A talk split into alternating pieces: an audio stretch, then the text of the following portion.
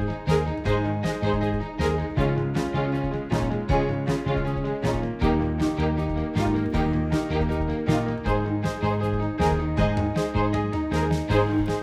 Bonjour mesdames, messieurs, bienvenue à notre émission Regard sur le monde sur Canal M. Aujourd'hui, nos chroniqueurs réguliers, Madame Anne Jarry, on va également parler tantôt à Christiane Campagna avec toutes ses nouvelles. On va recevoir Madame Chantal Lavallée de la firme Ovidis et Madame Elsa Lavigne, qui est la nouvelle directrice générale de l'organisme Altergo.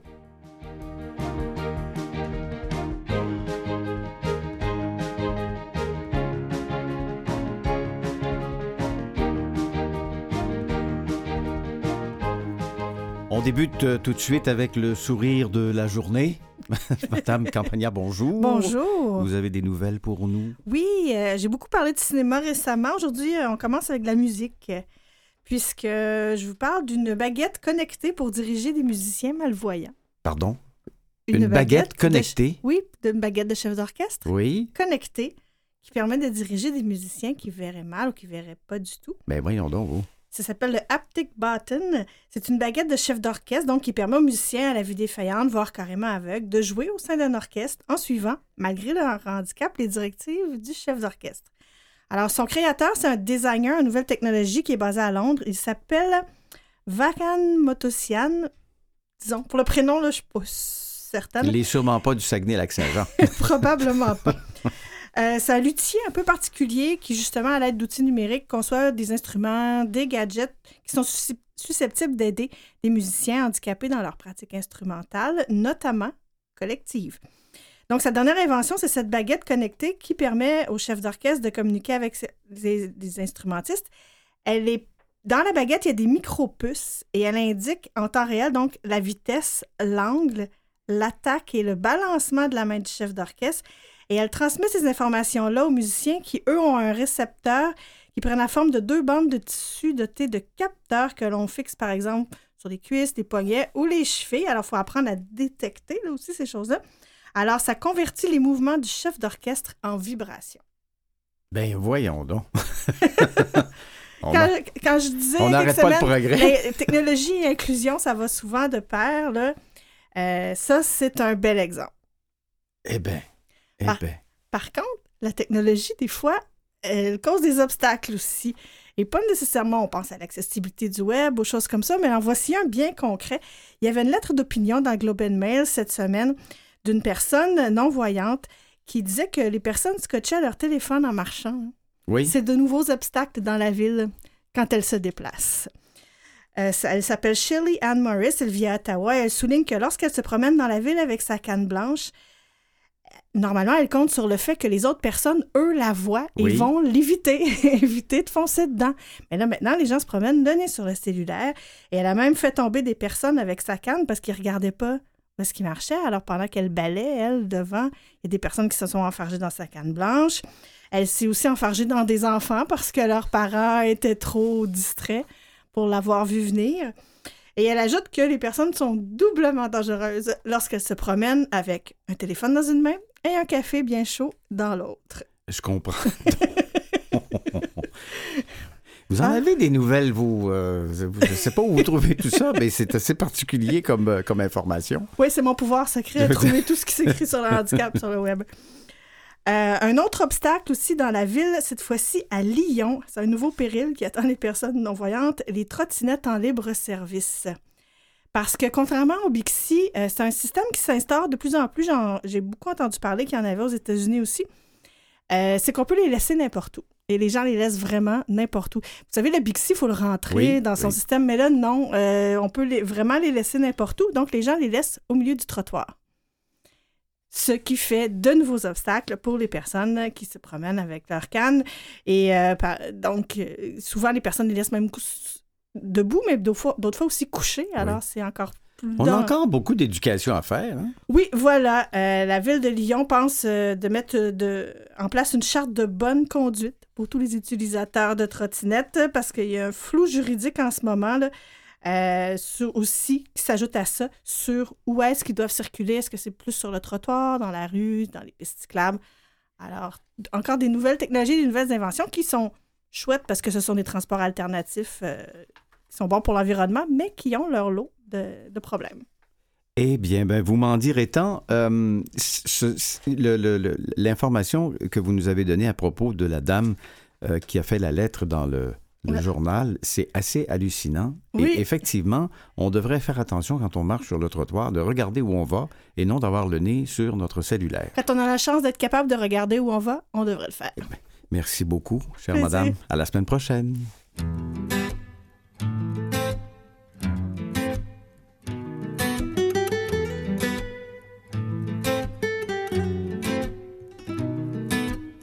Month of May, yet the sky is gray. It's just another day since you've gone away. And I think of you. I thought the rain would wash out the pain, and I thought in vain that joy would remain. When I think of you.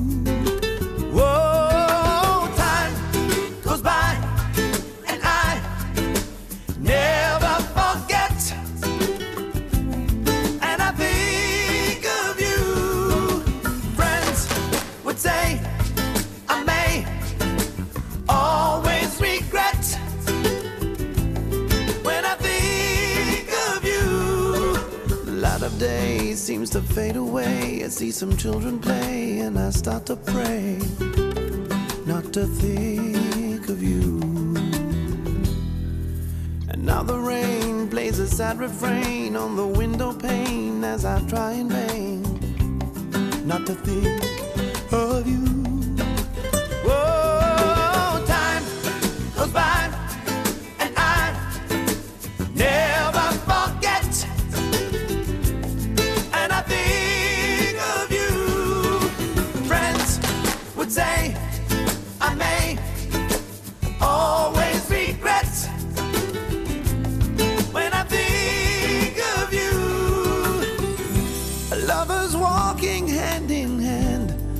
Running as fast as they can. Remind me of you. Those who believe that hearts can mend and are together till the end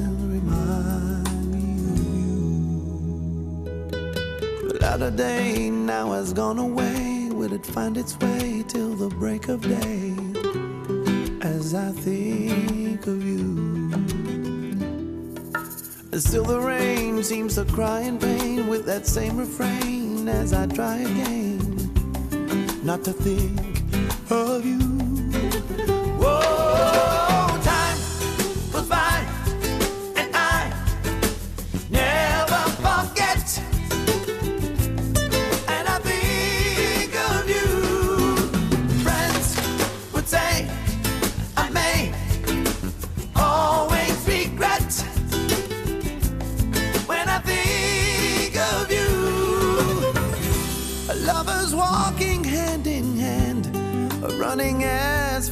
They can,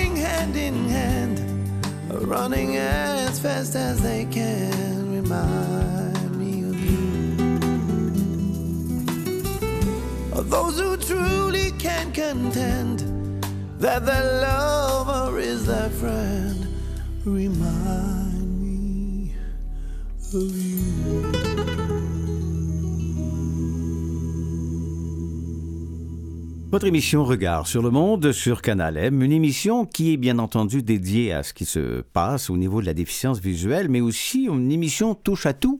Et on a en, ligne avec nous Madame Chantal Lavallée de la firme Ovidis et on va parler de vêtements adaptés. Bonjour Madame Lavallée. Bonjour Monsieur Poulain. Qu'est-ce que c'est que les vêtements adaptés? Un vêtement adapté, c'est un vêtement qui a été ajusté par deux grands panneaux et qui donne la liberté de pouvoir s'habiller avec le moins de manœuvres possible et de garder sa dignité et sa, personnalité à la fois. Donc, euh, c'est une nouvelle invention et, ça s'adresse aux, personnes âgées en, en perte d'autonomie? Ça s'adresse à qui? Ah, finalement, idéalement pour les clients et clientes qui souffrent soit d'avoir de la difficulté, soit être en mobilité réduite, avoir de l'arthrite, les gens atteints d'Alzheimer, les gens qui ont le Parkinson, euh, ça peut être la SLA, ça peut être les gens avec la sclérose en plaques. Bref, c'est toute personne qui aurait de la difficulté à s'habiller euh, qui, euh, qui pourraient bénéficier de nos vêtements. Et je pense que pour avoir vu certains éléments de la collection, on parle ici de vêtements qui sont très, très, très jolis. C'est très beau, autant pour les hommes que pour les femmes. Absolument. Écoutez, euh, ce que je pourrais vous dire, c'est qu'on a vraiment optimisé la capacité de rendre l'habillage plus facile de un, mais de garder, euh, de garder le respect de ce qui se fait aujourd'hui. C'est-à-dire que la plupart des gens ne peuvent, quand je fais une présentation, je porte une robe euh, adaptée et je vous dirais que 10 personnes sur 10 n'ont aucune idée que je porte un vêtement adapté. Alors, auparavant, oui, ça se voyait de loin, mais maintenant, avec les tissus, les, les, les, les, confections, c'est, on travaille avec des microfibres, des choses comme ça, c'est, vraiment à s'y méprendre. Donc, on est loin de ce qu'on voyait il y a quelques années, là, le pantalon avec du velcro et tout ça. Là, on est ah. vraiment, on est vraiment dans une catégorie à part. Absolument. C'est vraiment euh, la douceur. Les tissus sont doux, sont luxueux, sont de, sont de style et un grand confort. Mais par contre, euh, euh, les, les, il reste que l'entretien est quand même très, très, très facile. C'est laveuse, sécheuse à la machine, sans repassage. Vraiment, là, aussi, on a intégré dans notre ligne beaucoup de bambou. C'est-à-dire que la fibre de bambou, c'est un antibactérien naturel et euh, lorsque les gens ont froid, parce que des fois on a des écarts de température, euh, l'été, euh, le bambou va vous garder au frais et il va vous garder au chaud en hiver. Et c'est un antibactérien, donc c'est-à-dire que si on échappe quelque chose, ça sèche rapidement, puis ça laisse pas d'odeur. D'où vient l'idée d'avoir de, créé cette collection? On sait que, bon, il y a le vieillissement de la population, bien entendu, il y a il y a sûrement un marché important, mais d'où vient l'idée de, créer ces collections euh, qui sont très abordables, mais qui, sont également de grande classe? Oui, ben, écoutez, euh, ça a commencé par ma petite maman. Euh, qui, qui un jour on nous adresse en nous disant qu'elle a besoin de vêtements adaptés parce qu'elle est en train de se souder, elle avait la maladie d'Alzheimer. Et puis dans le centre où elle était, on m'a remis euh, différents catalogues, différentes options. Et je me suis dit, je peux pas, je peux juste pas. Là, il faut, moderniser ça, faut, faut avoir la chance euh, que les gens soient heureux, de retourner euh, la dignité à ces gens-là, d'être fiers de se lever ce matin, puis d'avoir une belle robe de nuit ou d'avoir un beau pantalon, une belle robe. Et de là a germé l'idée de, de revoir, de redéfinir le vêtement adapté. Et c'est là que Ovidis est venu au monde. Et est-ce qu'on parle ici d'une entreprise québécoise, entreprise d'ici? Ce sont des gens d'ici qui se sont mis sur la table à dessin. Oui, nous sommes euh, quatre femmes d'affaires de milieux complètement différents, mais euh, de se rappeler que les quatre femmes d'affaires, leur euh, une personne autour d'eux qui leur est chère, avait besoin de vêtements adaptés, donc la compréhension était là. Il s'agit juste de revoir comment le faire. Et j'imagine que on, ça va plus loin, la démarche va beaucoup plus loin que le vêtement. C'est aussi au niveau, euh, au niveau personnalité, au niveau euh, fierté de soi-même. C'est, euh, c'est sûrement, ça doit énormément faire de bien. Écoute, je vous dirais que lorsqu'on voit, là, parce qu'on fait souvent des salons ou des choses comme ça, et lorsqu'on va montrer un vêtement plus que l'autre, les yeux ils de suite deviennent souriants, puis ils disent, oh mon Dieu, ça, j'aime ça, ça me rappelle telle chose, ça me rappelle telle chose. Les gens, il faut se rappeler qu'on a tous été fiers lorsqu'on était plus jeunes, et puis au fil du temps, euh, quelquefois, ça se perd. Mais je pense que de pouvoir euh, redonner ça, de permettre autant à l'homme que la femme, parce que l'homme était le parent pauvre du vêtement adapté, euh, la femme avait un peu plus de choix. Alors nous, on s'est donné comme mission qu'il fallait que notre collection soit aussi belle pour hommes que pour femmes. J'imagine que vous avez dû euh, avoir des commentaires ou vivre des expériences depuis le début de l'aventure d'Ovidis. Oui, d'ailleurs, lorsque les gens achètent, on leur demande s'ils veulent toujours, puis qu'ils ont apprécié de bien vouloir nous envoyer leurs commentaires. Donc, on en place souvent sur notre site euh, des commentaires de, gens qui étaient très sceptiques aux vêtements adaptés parce qu'ils disaient bah c'est laid, c'est vieux. Et euh, quand ils ont été familiarisés, soit quelqu'un leur en a parlé ou ils sont allés voir notre site internet, puis finalement ça leur a changé euh, toute leur optique d'acheter ça pour un proche finalement. Puis le proche lui-même est fier et, et, remis. Au, avec le, le, le, goût du jour, mais le, le sourire, puis fier, puis avoir envie de porter un vêtement. On sait ce que c'est quand on a un vêtement préféré qu'on aime dans notre garde-robe, comment ça nous fait sourire, comment ça éveille bien des sens en nous. C'est la même chose pour la personne qui a besoin d'un vêtement adapté. Vous mettez du soleil dans la journée des gens. On va donner les informations, Madame Lavallée, pour les gens qui euh, souhaiteraient euh, d'abord voir euh, une, partie de la collection. Alors, vous pouvez nous donner votre site Internet? Oui, mais est-ce que je peux, M. Poulain, j'ai oublié de vous mentionner quelque chose qui est très important. Allez-y. C'est que lorsque les gens ont besoin de vêtements adaptés, il suffit de demander une prescription du médecin traitant, qui, euh, qui est une chose euh, qui, qui sont très, très habitués. Et ce que ça fait, c'est que les gens sont exempts des taxes. Alors, quand ils achètent, ils nous disent, écoutez, j'ai une prescription de mon médecin, ils nous la faxent ou nous la font venir par courriel. Et à ce moment-là, il ne paie pas les taxes fédérales et provinciales parce que le vêtement adapté est reconnu euh, comme étant euh, un outil euh, essentiel médical. Ah ben c'est un point extrêmement important, surtout quand on est à la retraite, les budgets sont un petit peu plus serrés. Et ce qui me, ce qui me fascine dans, dans votre entreprise, c'est que ce sont de beaux vêtements, c'est très beau, très élégant, mais c'est aussi abordable. Oui, oui. On s'était donné comme mission qu'il fallait que ce soit beau, mais il fallait que ce soit accessible. Alors, euh, le prix est le prix est très bien, le prix est très compétitif et euh, ça donne une, euh, liberté de pouvoir acheter quelques morceaux et puis de se sentir bien. Alors, on donne l'adresse du site Internet? Oui. Alors, vous pouvez, nous, vous pouvez aller voir notre site sur le www.ovidis.com. Alors, vous allez voir, notre site est très, très facile à naviguer. Et si pour une raison X, les gens sont à Laval, nous on est situé à Laval, puis ils ont envie de venir, ils peuvent venir euh, euh, à notre entrepôt au 4085 boulevard Le Corbusier à Laval. Et euh, je vous donne le code postal, c'est le H7L 5E2. Et on laisse un numéro de téléphone, Madame Lavallée? Ce serait le 450 736 73 et pour le site Internet, ça s'appelle O-V-I-D-I-S, donc Ovidis. Donc www.ovidis.com. Madame Lavallée, merci beaucoup et bravo pour ce que vous faites. Un immense merci à vous. Au plaisir. Au revoir. Au revoir.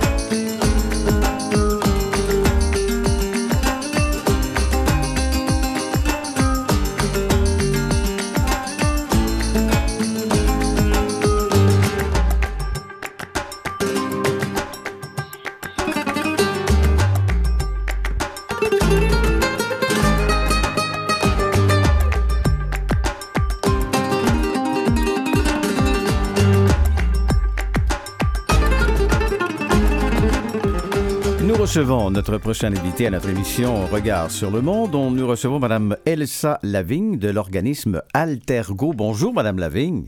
Bonjour. Félicitations au départ de votre nomination à titre de nouvelle directrice générale d'Altergo. Merci beaucoup. Qu'est-ce que c'est qu'Altergo? Ah, très grande question. Donc, euh, Altergo, en fait, c'est un regroupement d'organismes qui contribuent au développement social en soutenant l'inclusion des personnes qui ont une limitation fonctionnelle par l'abolition des obstacles au sport, au loisir et à la culture. Donc, on a environ 140 euh, membres euh, sur le territoire de l'île de Montréal, mais aussi des organismes qui, se préoccupent des enjeux un petit peu plus nationaux. Et on fait beaucoup de concertation, de représentation pour s'assurer que la voix de ces organismes et leurs besoins sont, soient entendus et compris. Donc, vous êtes un, point, non, seulement un, pont de communication, mais vous êtes également un, point de, rassemblement, ce qu'on on pourrait s'exprimer ainsi. Exactement. Nous, on aime bien se définir comme un trait d'union. Donc, euh, une de nos forces, justement, c'est de mettre euh, les gens en contact.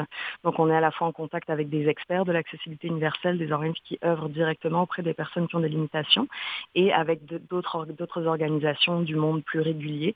Donc, notre rôle, c'est de les mettre, de les mettre en contact. Donc, votre clientèle, quelle est, si on pouvait euh, définir la clientèle d'Altergo, on pourrait la définir comment? Nous, notre clientèle, ce sont vraiment des organismes. Donc, on n'offre aucune activité directe auprès des personnes euh, qui ont une limitation ou même de la population régulière, mais on offre vraiment des, services aux organismes de, sport, de loisirs et de culture qui sont spécialisés auprès des personnes qui ont une limitation fonctionnelle. Est-ce que je me trompe, mais vous faites une, activité très importante annuellement? Euh, oui, oui. Alors, on organise le défi sportif Altergo. Je pense que c'est à ça que vous C'est exactement, oui. Exactement, parce que là, je vous parlais d'Altergo, mais euh, comme je vous le disais euh, d'entrée de jeu, Altergo, c'est un petit peu compliqué à expliquer parce qu'on a trois organisations en une. Donc Altergo, c'est le regroupement, je vous l'ai expliqué, mais on a aussi un organisme qui s'appelle Formation Altergo, qui offre des services de formation et de sensibilisation, et on organise à chaque année depuis euh, plus de 35 ans, puisque cette année, ce sera la 36e édition, le défi sportif Altergo, qui est un événement international unique qui réunit des athlètes de la relève et de l'élite dans une quinzaine de sports à Montréal et sur la rive sud. Et qui sont ces athlètes? Est-ce que ce sont des personnes euh, handicapées? Est-ce que sont Qui sont ces gens? Qui sont ces athlètes? Alors ces athlètes, ce sont des personnes handicapées en effet. Donc on a environ 6000 jeunes qui viennent des écoles de partout au Québec, euh, qui donc c'est notre volet scolaire, euh, qui ont tout type de limitations. Donc c'est ça peut être des sports par exemple pour des jeunes qui se déplacent en fauteuil roulant ou des sports olympiques spéciaux comme on dit donc pour les jeunes qui ont une déficience intellectuelle. Mais on a aussi des compétitions pour des sports pour les personnes qui ont une déficience visuelle ou une déficience auditive. Donc c'est vraiment très très large. Et euh, on a aussi un volet développement. Donc là, c'est plus au niveau des sports euh, à l'échelle de la province pour les adultes, où là, on a aussi toutes sortes de compétitions et un, volet élite. Donc là, on s'adresse vraiment à une clientèle euh, des athlètes de haut niveau là, qui, qui, concourent généralement aux Jeux paralympiques et qui viennent gagner des points dans certaines de nos compétitions pour se qualifier. Et comment ça se passe? Est-ce que c'est sur plusieurs jours, cette, cette importante rencontre sportive? Oui, c'est sur une dizaine de jours cette année, donc ça c'est une grande nouveauté parce qu'habituellement on organisait euh, le défi sportif Altergo sur sept jours. Et là, euh, pour euh, en fait, on commençait à être un petit peu serré dans les horaires et puis donner un petit peu moins de temps à nos athlètes. Donc pour assurer la qualité des compétitions, on a décidé de d'étendre la période du défi sportif, donc ça va durer dix jours cette année. Mais c'est énorme comme organisation. Vous parlez de 6000 jeunes sur 10 jours. Ça se déroule où, ces activités? Alors, ça se déroule à Montréal et sur la rive sud. Donc, pour les sports scolaires, c'est principalement au complexe sportif Claude Robillard. Donc, euh, pas mal toutes les compétitions se tiennent là. Euh, vous, vous, disiez 10 jours, mais pour les jeunes, c'est vraiment 5 jours. Donc, on est du lundi au vendredi. Euh, et sinon, on a des sites sur la rive sud ou dans d'autres d'autres arénas ou centres sportifs de Montréal. Mais pour les jeunes, c'est vraiment essentiellement au complexe sportif Claude Robillard. Et vous, bien, bien entendu, vous avez de nombreux bénévoles autour de vous pour organiser tout ça. C'est énorme. Oui, c'est effectivement énorme. On a, on a plus de 1200 bénévoles, donc euh, je, je, pense que je m'avancerai pas trop en disant que c'est probablement l'événement qui réunit le plus de bénévoles à Montréal à chaque année. Et justement, d'ailleurs, pour vos auditeurs, si jamais ça les intéresse, on vient d'ouvrir les inscriptions euh, pour nos bénévoles. Donc, euh, si vous euh, cherchez quelque chose à faire entre le 26 avril et le 5 mai et que vous voulez participer à une expérience assez extraordinaire, bah, allez sur notre site internet défisportif.com et vous aurez toute l'information. Bien entendu, vous avez cette importante activité qui s'en vient, mais est-ce que l'organisme a d'autres projets sur, sur la planche à dessin? Oui, bien sûr. Justement, la semaine prochaine, on a un gros événement qui s'en vient aussi, qui s'appelle Go pour un Grand Montréal accessible. En fait, c'est un forum qu'on tient, qu'on a déjà tenu dans le passé, mais sous une forme un petit peu différente. Et euh, là, on, vise à réunir environ 150 acteurs qui œuvrent en accessibilité universelle directement ou indirectement euh, dans le Grand Montréal pour réfléchir ensemble à euh, quelles collaborations on pourrait mettre en œuvre dans le futur pour pouvoir implanter l'AU et que l'accessibilité universelle devienne une réalité, puisqu'on sait que les, les, opportunités pour les personnes qui ont une limitation dans le domaine, dans n'importe quel domaine, mais en particulier dans le domaine du sport, du loisir et de la culture, sont peu nombreuses. Donc comme on vise à, avoir une disponibilité, une qualité et puis une diversité d'activités qui sont équivalentes euh, à celles de la population générale, on veut réunir tout ce beau monde-là pendant un jour et demi, donc 27 euh, et 28 février, pour euh, discuter de tout ça. Donc il y aura des élus, des gestionnaires municipaux, des organismes spécialisés, des organismes réguliers. Puis on pense que ça va être très porteur comme événement. Est-ce que ça fait un bout de temps que vous êtes dans ce milieu ou c'est pour vous, c'est tout nouveau, cette, Altergo? Ah, moi, ça fait déjà presque cinq ans que je suis dans l'organisation. Donc, euh, au début, j'ai travaillé beaucoup sur un projet qui s'appelait Choisir de gagner. Euh, son objectif, c'était de sensibiliser euh, les jeunes Québécois à l'adoption de saines habitudes de vie, donc les jeunes Québécois qui ont une limitation fonctionnelle. Donc, ça fait quand même un petit moment. Et puis, avant de prendre la direction générale d'Altergo, j'étais directrice de l'accessibilité universelle en loisirs. Donc, c'est quand même des dossiers que je, que je travaille depuis quelques années. Eh bien, on vous garde avec nous. On va passer à une pause commerciale et on vous revient Madame Lavigne, parce que j'ai encore quelques questions pour vous. Merci.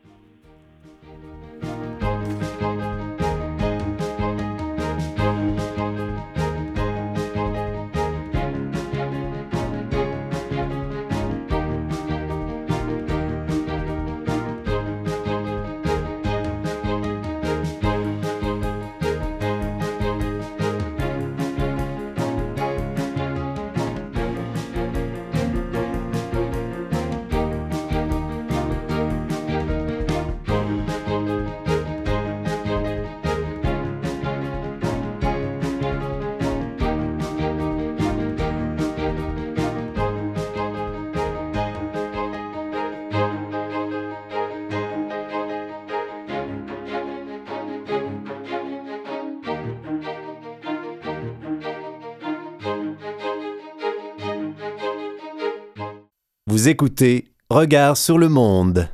De retour avec Mme Elsa Lavigne de l'organisme Alter Ego, nouvelle directrice générale. Madame Lavigne, j'imagine que, bon, vous nous avez mentionné juste avant la pause, il y a quand même cinq ans que vous êtes avec l'organisation. Est-ce que vous avez vécu des expériences particulières? Parce que, à vous entendre, vous êtes extrêmement stimulé par le travail que vous faites. C'est énorme comme travail. Est-ce que vous avez vécu des expériences qui vous ont particulièrement marqué au cours des dernières années? Oui, je vous dirais que l'expérience qui m'a le plus marqué, c'est ma première participation au défi sportif Altergo. Euh, quand je suis arrivée là, j'étais supposée d'avoir un rôle très mineur, disons, euh, de m'occuper d'un kiosque pendant, pendant cinq jours. Et finalement, on a eu euh, une stagiaire qui s'est désistée, euh, qui devait s'occuper de l'accueil des partenaires de, des partenaires de l'organisation pendant l'événement. donc, mon, mon directeur m'a appelé en me disant, est-ce que tu es prête à relever un nouveau défi? Euh, sur le coup, j'ai dit oui. Euh, ça faisait pas très longtemps que je suis dans l'organisation, donc euh, je, voulais faire un petit peu attention. Et, et j'ai pas regretté vraiment. C'est un événement qui a, je dirais, qui a changé ma vie. j'ai jamais vu autant de, autant de personnes heureuses au même endroit.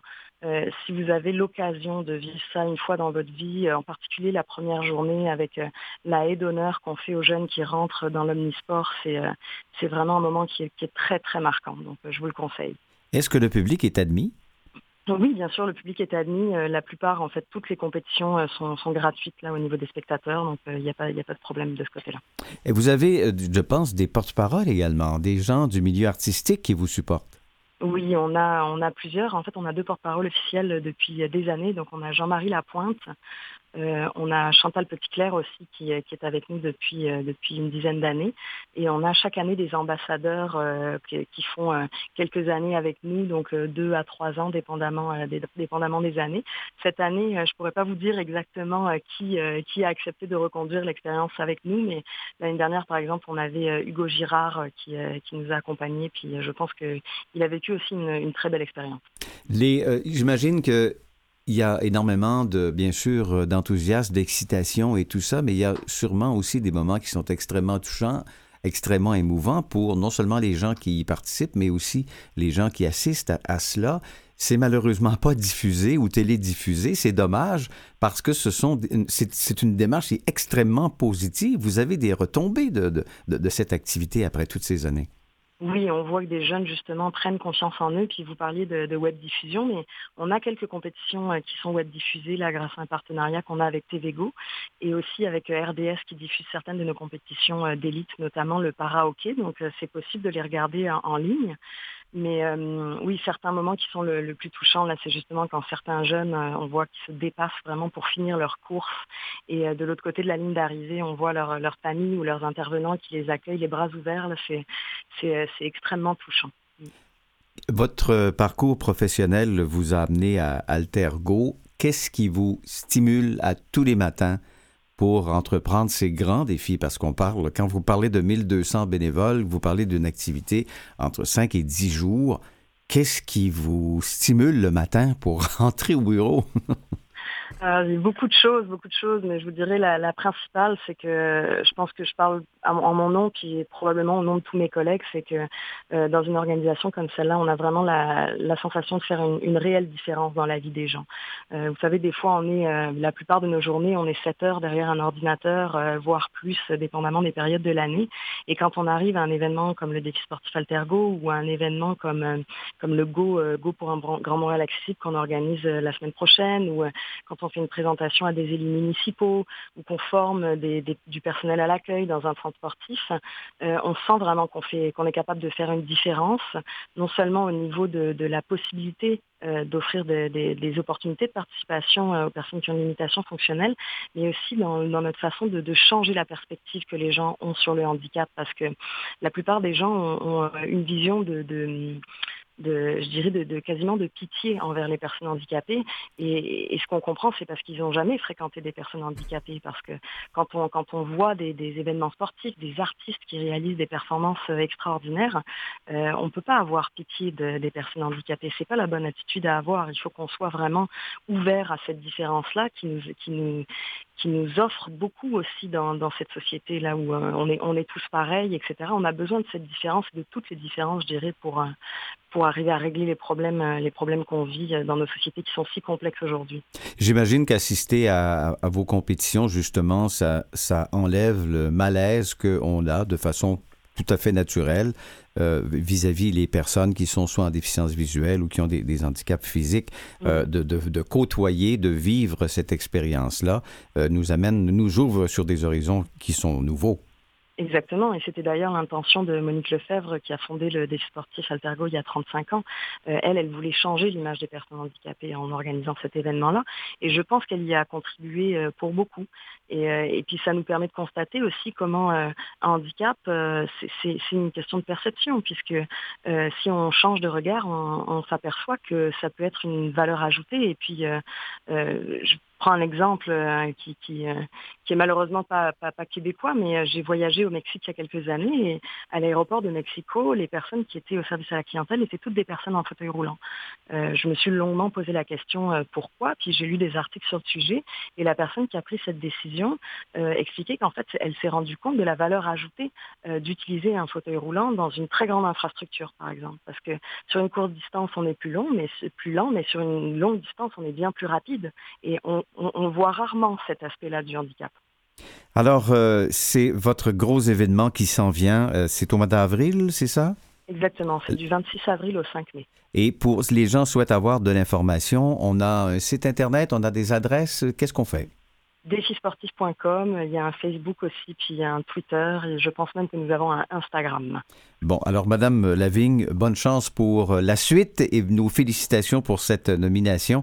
Et euh, on est convaincu que Altergo est entre très, très bonnes mains et on va suivre euh, vos activités, surtout l'activité du mois d'avril. Merci beaucoup. À bientôt. Au revoir. Au revoir.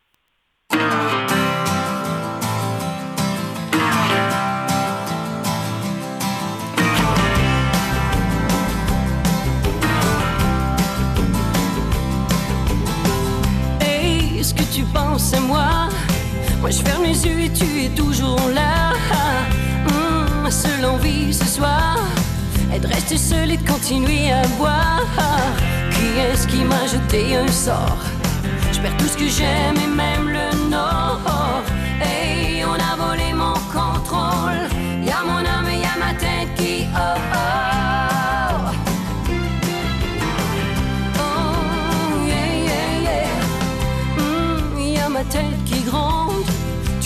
jamais, non plus jamais répondre à tout et à chacune des fois.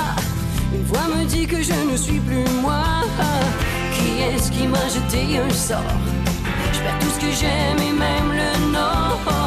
Et on a volé mon contrôle.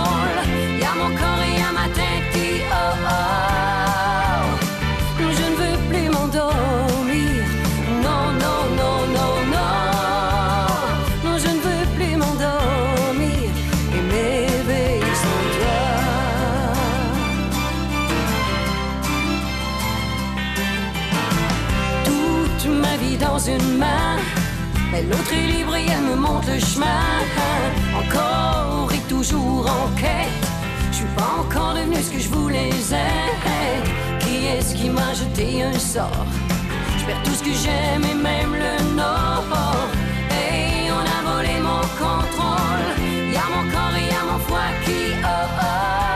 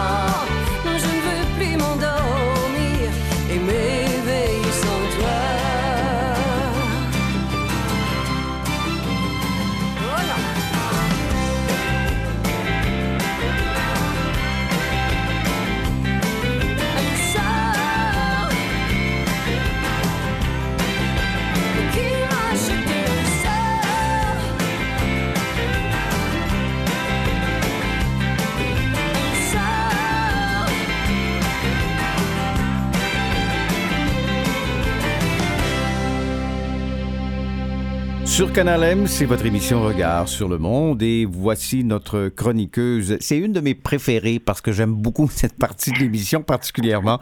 Madame Anne Jarry, professeure agrégée à l'école d'autométrie de l'Université de Montréal. Bonjour.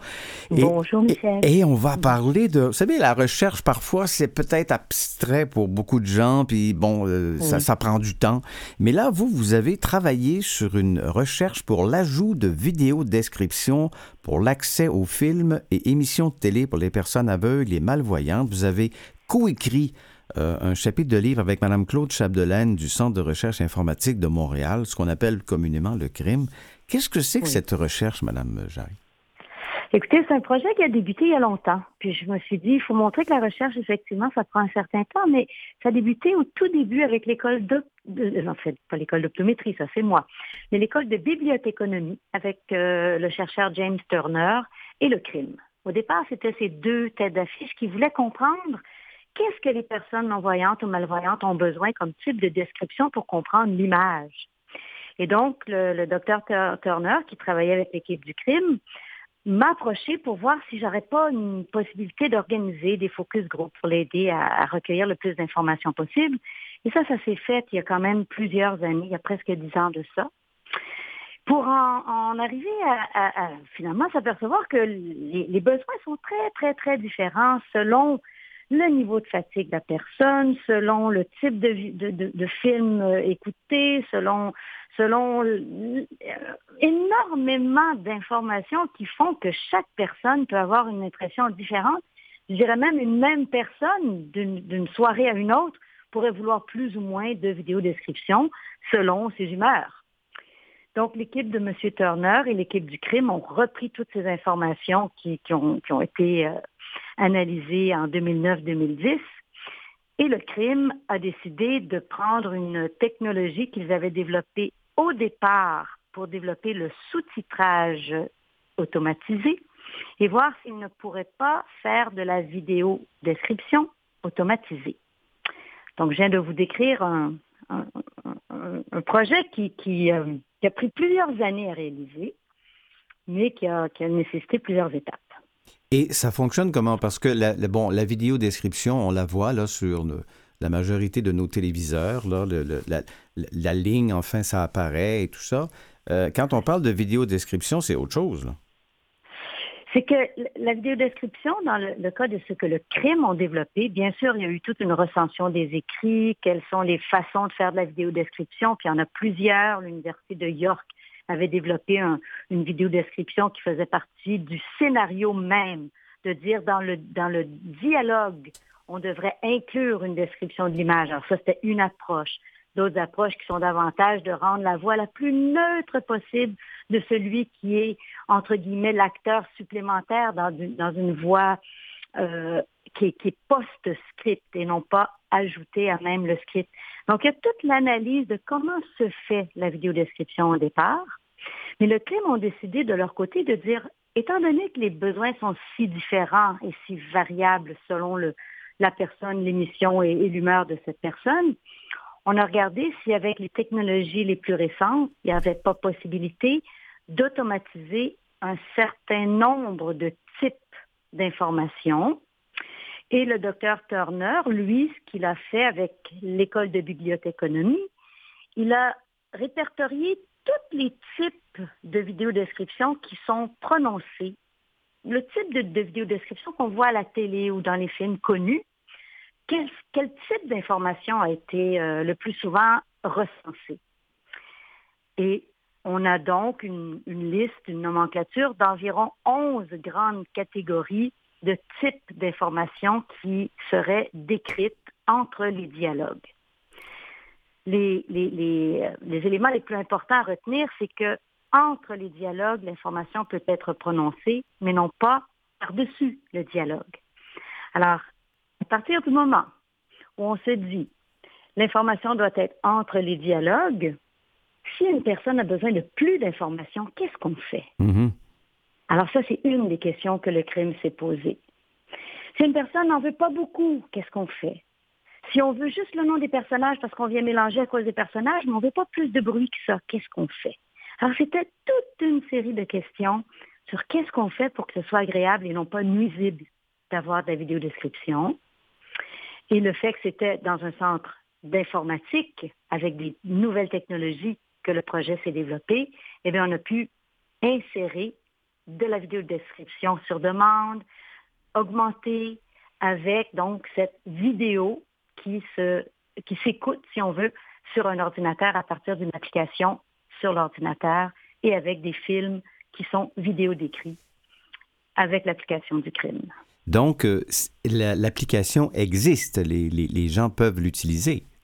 Oui, je vous dirais depuis euh, maintenant depuis 2016, il y a une production qui a été développée par le crime et son équipe qui est maintenant disponible euh, du côté de la Grande Bibliothèque, de Bibliothèque et Archives nationales du Québec, au Service québécois du livre adapté. On peut se procurer des films produits par le crime et avec de la vidéodescription sur demande. Et c'est extraordinaire. Et tout ça, c'est fait ici au Québec, c'est chez nous. Absolument. Vous devez... C'est important parce que la dernière fois, on, on- on parlait de la recherche, oui, mais les prochaines étapes, ben, souvent les prochaines étapes, si on peut rendre ça disponible, c'est ce qui rend euh, cette recherche si intéressante. Elle n'est pas que, que tablettée, entre guillemets. Et Elle, nous- est, elle est rendue possible. Il nous reste à peine quelques secondes. Euh, Madame Jarry, j'aimerais savoir, vous comme chercheur, quelle satisfaction vous avez en regard d'un projet comme celui-là? Ben, D'abord, qu'on puisse enfin le rendre euh, disponible pour, pour les usagers, je trouve ça formidable. Et, et, mais, mais je vous dirais, comme chercheur, on est toujours un peu, on reste sur notre appétit. On veut poursuivre la recherche. On veut continuer d'améliorer le produit. On veut essayer d'aller encore plus loin. Madame Anjari, c'est toujours un bonheur de vous parler. Merci infiniment. On se reparle la Au- semaine prochaine. Au plaisir. Au revoir. Au revoir.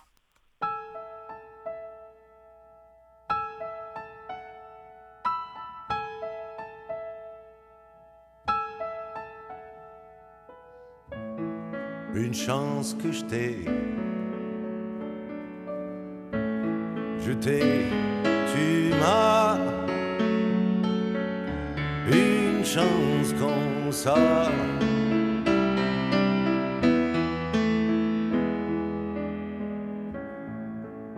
Quand tu m'appelles, mon petit loup, avec ta petite voix.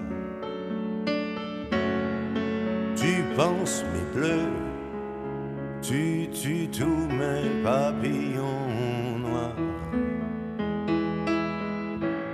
Tu fais des boules de lumière avec tes petits doigts. Tu fous la trouée au hibou. Une chance que je t'ai. Tu m'as une chance comme ça.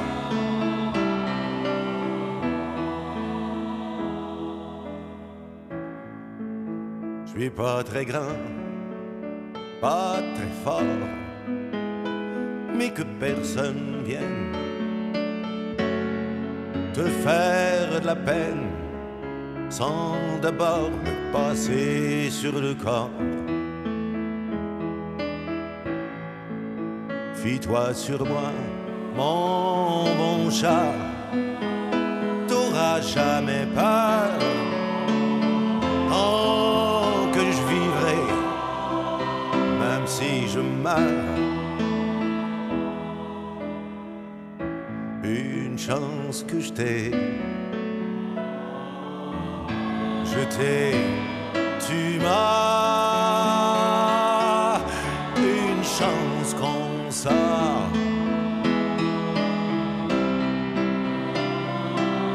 Je ferai tous les planétariums chercher dans toutes les galaxies la crème des femmes. Que je finirai dans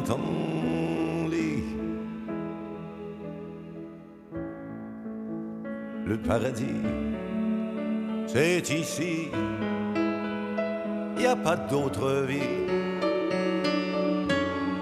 Je te donne la mienne parce que je t'aime à l'infini. Une chance que je t'ai, je t'ai, tu m'as.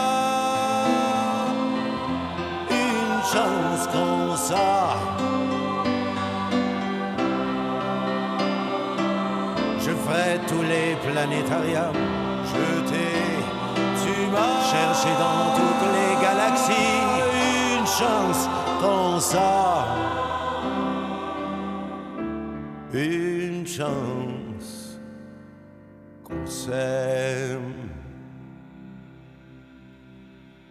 On est déjà dans les dernières minutes de notre émission Regard sur le monde. On a quelques nouvelles pour vous. Alors, le Centre hospitalier universitaire de Québec a été le théâtre mardi de la première greffe d'une lentille télescopique de 4 mm dans l'œil d'une patiente. Madame Jacqueline Rioux souffre de, de dégénérescence maculaire depuis une quarantaine d'années. Elle est la première patiente au pays à subir cette intervention réalisée la semaine dernière par le spécialiste de la cornée, le docteur Richard Bazin.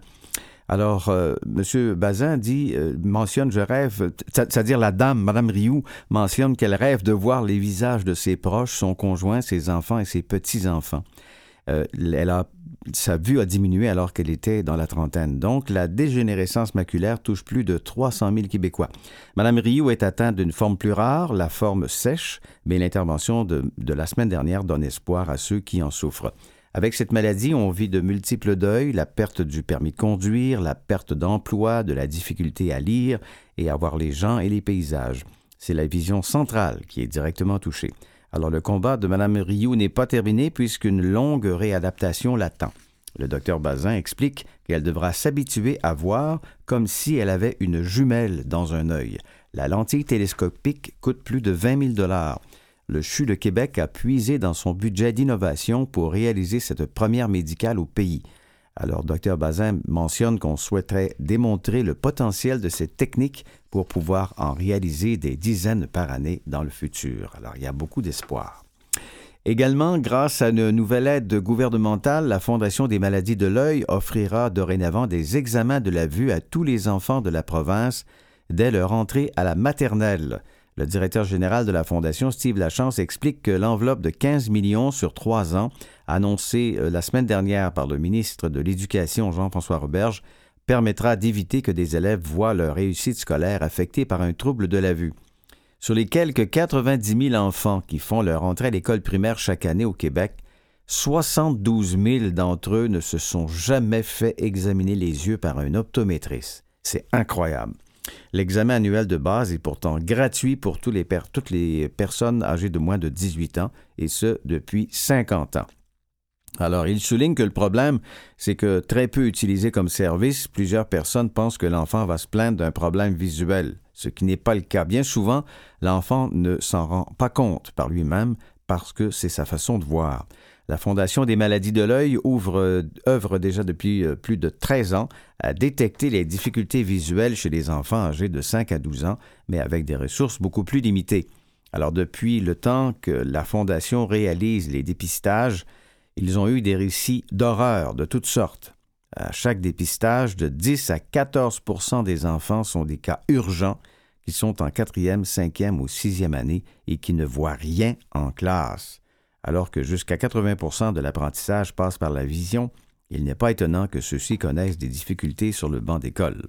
Le programme existant de la Fondation des maladies de l'œil sera donc élargi à l'ensemble des écoles primaires de la province. Des équipes d'optométristes iront à la rencontre des enfants dans toutes les régions du Québec. Alors, les petits chez qui on aura dépisté un trouble de la vue seront invités à se rendre en clinique pour une évaluation plus approfondie. Cette initiative s'accompagnera également d'une campagne de sensibilisation pour que les parents n'hésitent plus à profiter de la couverture des examens euh, oculovisuels de base par la Régie de l'assurance maladie du Québec. Alors, euh, M. Lachance souligne qu'il faut que ça devienne une habitude, un réflexe d'aller consulter l'optométriste très tôt. Plus le diagnostic est fait tôt, plus on peut corriger des choses au niveau de la vision et bien entendu, il y a un impact direct aussi sur les résultats scolaires. Du côté de la France, euh, tout à l'heure, euh, Christiane nous parlait d'une nouvelle technologie avec une baguette pour un chef d'orchestre.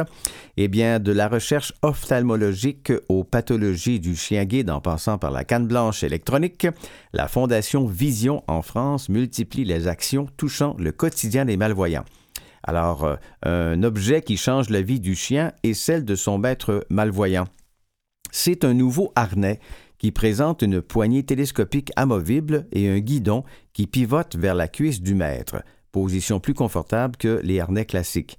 Déjà commercialisé en France et à l'international, il est l'une des innovations au Visiotronique filiale de la Fondation Visio à Angers en France.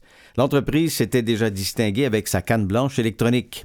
Ce bijou technologique met en œuvre un boîtier émettant des faisceaux infrarouges et laser qui signalent les obstacles en vibrant. Alors, Visiotronic en fabrique près de 120 exemplaires par an. Considérée comme l'une des plus avancées de sa catégorie, cette canne représente un coût unitaire de 5 000 euros, mais la Fondation Visio la fournit gratuitement aux personnes malvoyantes. Depuis 2011, près de 400 d'entre elles en ont bénéficié. Alors, dans le même esprit, Visiotronic a créé DocSim, un simulateur de chien guide d'aveugle conçu pour l'apprentissage du déplacement avec l'animal. Alors on voit que le projet, les projets, euh, il y en a, il y a de l'espoir. Alors c'est déjà tout, malheureusement, pour notre euh, émission de cette semaine de Regard sur le monde sur Canal M. À la régie, Maurice Bolduc, ici Michel Poulain qui vous souhaite une excellente fin de journée. Demeurez à l'écoute de Canal M.